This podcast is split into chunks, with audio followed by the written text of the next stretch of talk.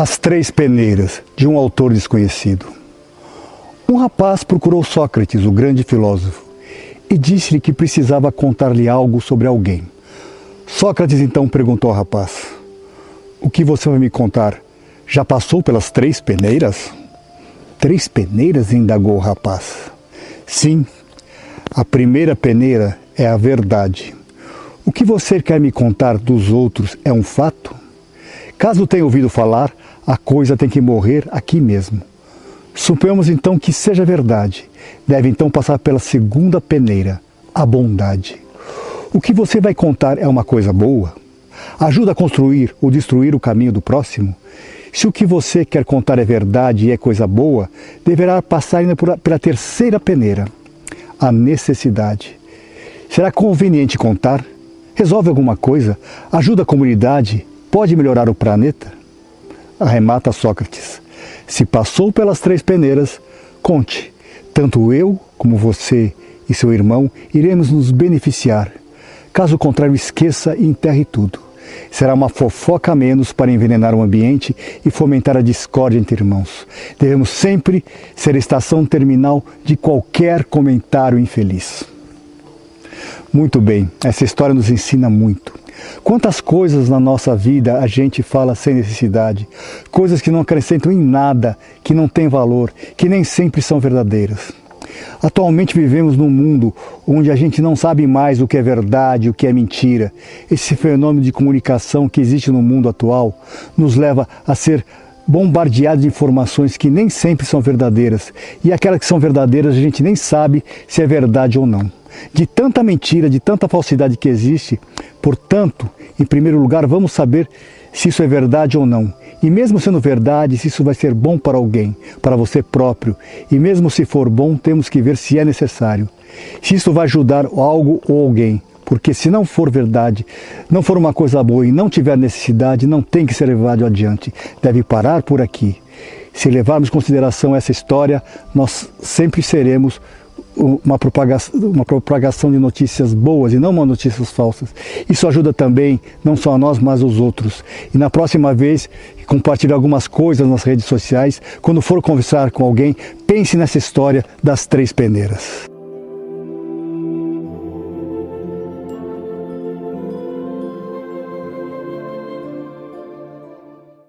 O Mestre Zen, de um autor desconhecido. Era uma vez um grande samurai que vivia perto de Tóquio. Mesmo idoso, se dedicava a ensinar a arte zen aos mais jovens. Corria a lenda de que ele ainda era capaz de derrotar qualquer adversário. Certa tarde, um guerreiro conhecido por sua total falta de escrúpulos apareceu por ali. Queria derrotar o samurai e aumentar sua fama. O velho aceitou o desafio e o jovem começou a insultá-lo chutou algumas pedras em sua direção, cuspiu em seu rosto, gritou insultos. Durante horas fez tudo para provocá-lo, mas o velho permaneceu impassível. No final do dia, sentindo-se já exausto e humilhado, o guerreiro retirou-se. E os alunos surpresos perguntaram ao mestre como ele pudera suportar tanta indignidade. Se alguém chega até você com um presente e você não aceita, a quem pertence o presente? perguntou o sábio, o samurai. A quem tentou entregá-lo, disse um dos discípulos. O mesmo vale para a inveja, a raiva e os insultos. Quando não são aceitos, continuam pertencendo a quem o trouxe consigo. A sua paz interior depende exclusivamente de você. As pessoas não podem me tirar a calma, só se você permitir. Essa é uma história linda e maravilhosa e nos traz muitos ensinamentos. Se você não aceita os insultos quando você os recebe de alguém, e se alguém tem dentro dele o mal que provoca os insultos, nada disso deve te incomodar. Você, você, aceita os insultos e revidar vai fazer com que você também possa escutar e também falar coisas que não são boas, e daí vai ser um, uma troca de insultos de um para com o outro. E isso pode acabar mal e quase sempre acaba mal. Eu sei que é muito difícil a gente sentar um insulto ou não ligar para ele e ficar impassível diante de uma provocação, principalmente quando não tem razão de ser insultado.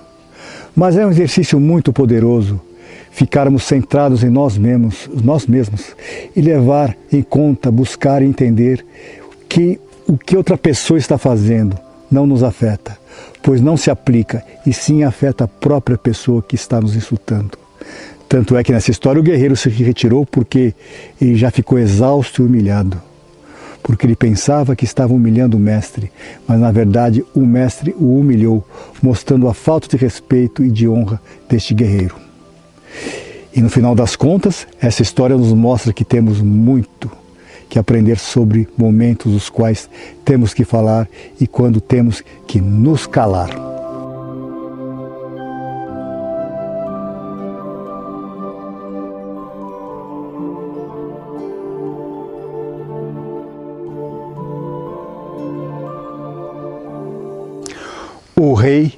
Sufi o Cirurgião, do livro Caravan of Dreams, de Idris Shah. Em épocas remotas, um rei da Tartária passeava acompanhado de nobres de sua corte. Quando um sábio errante, um sufi, na beira da estrada gritou: Um bom conselho por cem moedas, um bom conselho por cem moedas. O rei parou e disse: Ó oh, sufi, que conselho é esse por cem moedas? Senhor, respondeu o Sufi, mande que me entregue a quantia e eu lhe direi. O rei atendeu, pediu aos nobres que o acompanhavam a pagar a quantia ao sábio, esperando ouvir algo extraordinário. O Sufi lhe disse: Este é o meu conselho. Não comece a fazer nada antes de pensar em como isso vai terminar. Os nobres e todos os presentes acharam graça, dizendo que o Sufi tinha feito bem em pedir o pagamento adiantado ao, ao rei. Mas o rei falou: Não há motivo para rir do conselho do Sufi. Ninguém ignora o fato que devemos pensar muito antes de fazer alguma coisa. Mas diariamente não nos lembramos disso e as consequências são perniciosas. Gostei muito do conselho, disse o rei. O rei decidido a não esquecer jamais do conselho do Sufi, mandou gravá-lo em letras douradas nas paredes do palácio e também numa salva de prata que ele tinha. Acontece que tempos depois, um conspirador da corte do rei subornou o cirurgião da corte, prometendo-lhe o posto de primeiro-ministro se usasse um bisturi envenenado quando fosse aplicar uma sangria no rei. E feito isso, na hora trouxeram uma salva de prata para que recolher o sangue do rei. De repente o cirurgião lê a frase gravada na salva de prata: Não comece a fazer nada antes de pensar em como isso vai terminar. Foi aí que ele entendeu que se o conspirador se tornasse rei, poderia mandar matar o cirurgião na mesma hora, o acusando de ter feito ter feito isso e não precisaria cumprir a sua parte na barganha. O rei, vendo o cirurgião tremer de medo, quis saber o que estava acontecendo. E o médico confessou a verdade na hora. O conspirador foi preso e o rei, mandando chamar todos que tinham escutado os conselhos do Sufi, disse: Vocês ainda riem do conselho daquele sábio Sufi? Muito bem, essa é uma história onde podemos ter vários ensinamentos. Mas é muito importante justamente a frase que esse sábio disse, que nunca comece a fazer nada antes de pensar como isso vai terminar. Às vezes nós começamos a fazer coisas sem pensar nas consequências que isso pode trazer, sem pensar que isso pode afetar a vida de outras pessoas e que isso pode não ser a melhor solução. Sendo assim, uma decisão que nós tomamos hoje, lá na frente vai ter um resultado. Tudo o que nós fazemos hoje em nossas vidas tem um resultado no futuro.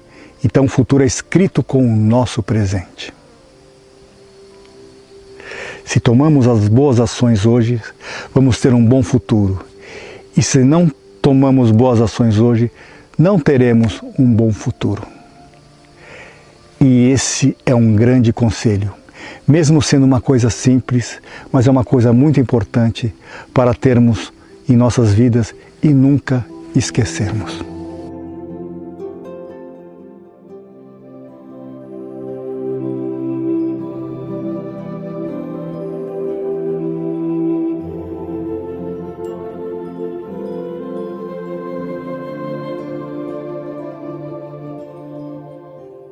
O sábio de um autor desconhecido. Conta-se que no século passado um turista americano foi à cidade do Cairo, no Egito, com o objetivo de visitar um famoso sábio. O turista ficou surpreso ao ver que o sábio, o sábio morava num quartinho muito simples, cheio de livros. As únicas peças de mobília eram uma cama, uma mesa e um banco. Onde estão seus móveis? perguntou o turista americano que lá foi. E o sábio, bem dispersa, perguntou também: E onde estão os seus móveis? Não é? Os meus? Surpreendeu-se o turista. Mas eu estou aqui só de passagem. E o sábio concluiu: Eu também. É a vida na terra, é somente uma passagem. No entanto, alguém, algumas pessoas vivem como se fossem ficar aqui eternamente e esquecem de ser felizes. Essa história é muito curta, mas muito boa. Nós nunca pensamos que estamos aqui só de passagem. Daí acumulamos e acumulamos coisas que nos, não nos traz felicidade e talvez não sejam necessárias para executar o nosso trabalho aqui, neste planeta. Estamos aqui de passagem num caminho de evolução de nossa alma.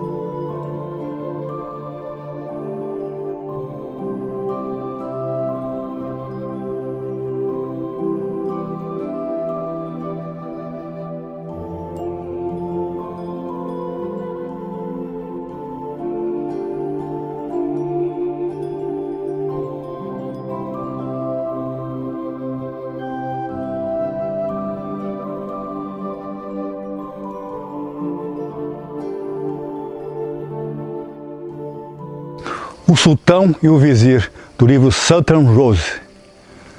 Durante uns 30 anos, um vizir que era conhecido e admirado por sua lealdade, sinceridade e devoção a Deus, serviu ao seu senhor, o sultão. Sua honestidade, no entanto, lhe granjeara muitos inimigos na corte, que espalhavam histórias sobre a sua perfídia e má fé. Eles falavam no ouvido do sultão o dia inteiro, até que ele também começou a desconfiar do inocente vizir e acabou condenando à morte o homem que lhe servira tão bem. Naquele reino, quem fosse condenado à morte era amarrado e jogado no cercado onde o sultão mantinha seus cães de caça mais ferozes.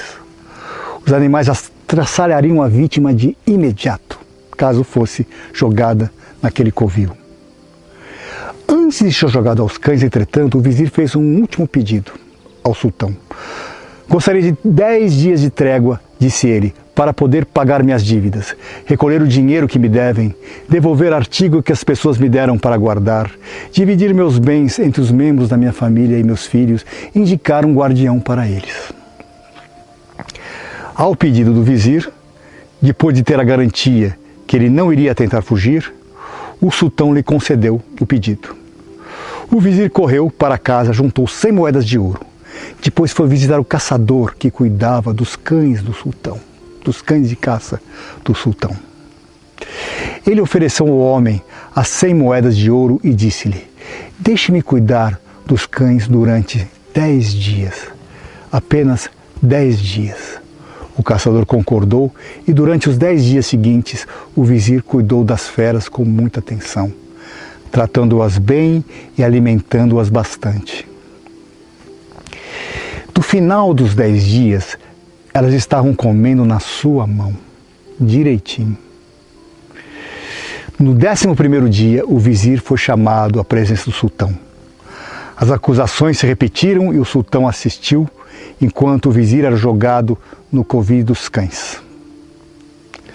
Mas quando as feras os viram, correram até eles, abanando os rabos. Elas mordiscavam afetuosamente seus ombros e começaram a brincar com ele. O sultão e as outras testemunhas ficaram espantados. O sultão perguntou ao vizir por que os cães haviam poupado a sua vida. O vizir respondeu: Cuidei desses cães durante dez dias. O sultão mesmo viu o resultado. Eu cuidei do senhor durante 30 anos. E qual foi o resultado? Fui condenado à morte pela força de acusações levantadas por meus inimigos. O sultão então corou de vergonha. Ele não só perdoou o vizir, como lhe deu belas roupas, ele entregou os homens que o haviam difamado. O vizir, nobre vizir, os libertou e continuou a tratar os seus inimigos com bondade, honestidade. Muito bem, pessoal, essa história nos ensina muita coisa. Nós não devemos nunca difamar e não devemos julgar as pessoas. É muito importante nós olharmos e julgarmos a nós mesmos em primeiro lugar, porque nós temos sempre problemas a serem resolvidos. O sultão dessa história era bom e honesto, mas por ouvir o julgamento de outras pessoas e não perceber a verdade, tomou um julgamento errado. Em procurar ver somente os defeitos no outro e não as virtudes, podemos cair em julgamentos errados. Temos que entender que todos nós temos defeitos e virtudes e devemos ter os nossos defeitos curados e após isto exaustar as virtudes e sermos pessoas restauradas e amorosas.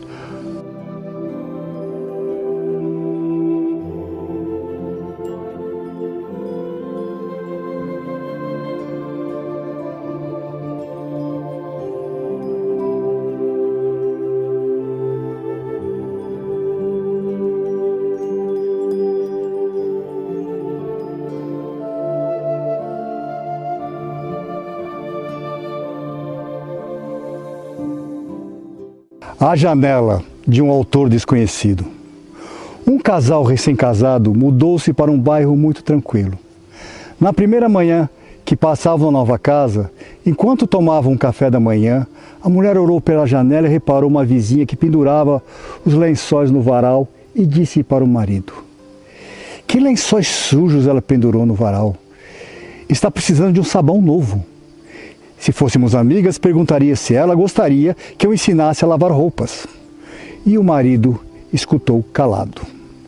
Três dias depois, também durante o café da manhã, a vizinha estava de novo pendurando lençóis no varal e novamente teceu o comentário anterior com o marido. E assim, a cada três dias, a mulher repetia esse discurso ao ver a vizinha pendurando roupas no varal. Passado um mês, a mulher se surpreendeu ao ver a vizinha estendendo lençóis muito brancos no varal e, empolgada, ela disse ao marido: Veja, finalmente ela aprendeu a lavar roupa. Será que a outra vizinha deu sabão a ela? Porque eu não fiz nada. O marido respondeu calmamente: Não, é que hoje eu levantei mais cedo e lavei a vidraça da nossa janela. Muito bem. Aí temos uma história muito importante sobre olhar primeiro para as nossas falhas, nossos defeitos e as nossas imperfeições antes de julgar alguma imperfeição em outra pessoa. Nós sempre temos a tendência de não olhar para nós primeiro, mas olhar para o outro e falar do outro, antes de olhar como é que está o nosso interior e o nosso exterior. Então, se nós procuramos dentro de nós o que está sujo, a gente vai procurar fazer a limpeza. E aí nós vamos começar a ver um no outro a coisa mais importante, mais clara e mais perfeita. E enquanto não tivermos dentro de nós, nós precisamos limpar toda essa sujeira que temos em nossa mente, no nosso modo de agir. A gente nunca vai ver o que há no outro, o bem do outro, vendo essas coisas no mundo porque temos obrigação, em primeiro lugar, de olhar para dentro de nós e reparar os nossos defeitos e cuidarmos de nossas vidas.